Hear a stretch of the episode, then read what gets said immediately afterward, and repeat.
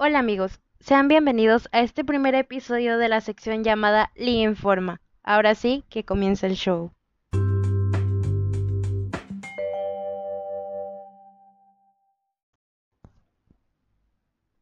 La ley de Ohm relaciona las magnitudes de voltaje, resistencia e intensidad de la siguiente manera.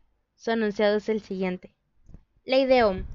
La intensidad de corriente que atraviesa un circuito es directamente proporcional al voltaje o tensión del mismo e inversamente proporcional a la resistencia que presenta.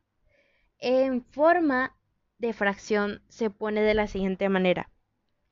I igual a V entre R, donde I es la intensidad que se mide en amperios, V el voltaje que se mide en voltios y R la resistencia que se mide en ohmios.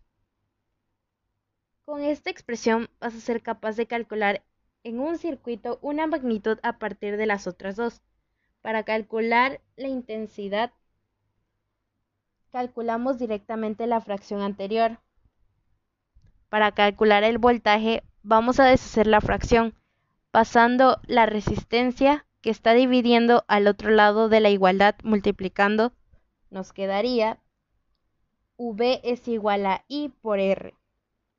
Ahora, si queremos calcular R, es la expresión anterior, pasamos la I que está multiplicando al otro lado de la igualdad dividiendo, aislando así R. Nos quedaría R igual a V entre I.